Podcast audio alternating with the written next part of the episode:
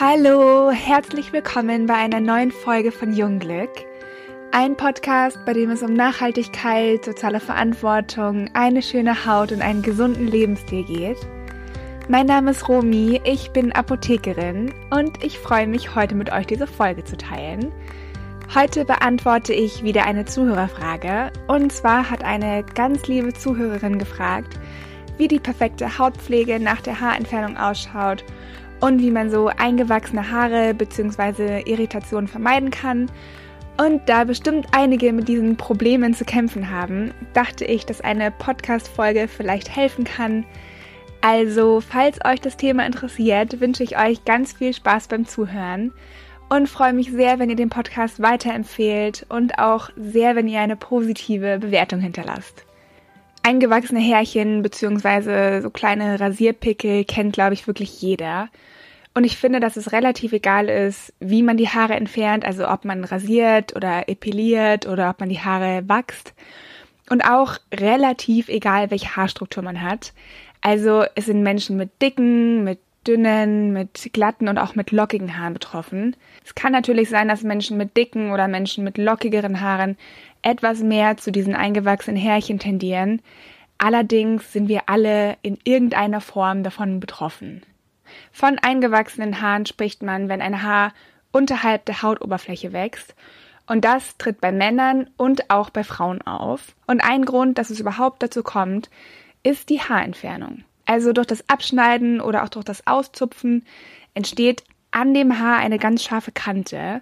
Und sobald dieses Haar mit dieser scharfen Kante wieder wächst, kann es dazu kommen, dass das Haar, das sich dann schon wieder an der Oberfläche der Haut befindet, mit dieser scharfen Kante wieder in die Haut zurückwächst. Ich finde es immer so ein bisschen schwer zu erklären, wenn man das gerade nicht bildlich vor sich hat. Also ich würde euch das gerade am liebsten aufmalen. Aber bestimmt kennen einige das von euch, dass das Haar ja wirklich wieder in die Haut wächst und so ein Kringel entsteht, sage ich jetzt mal. Und das ist auf jeden Fall auch eine Art, wie es zu eingewachsenen Haaren kommt, weil dieses Haar dann unter der Haut weiter wächst und da auch Entzündungen entstehen können.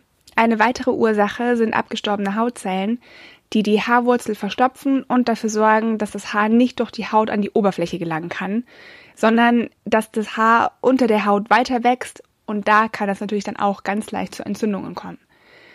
So, und jetzt zum spannenden Teil. Was kann man machen, um diese eingewachsenen Haare bzw.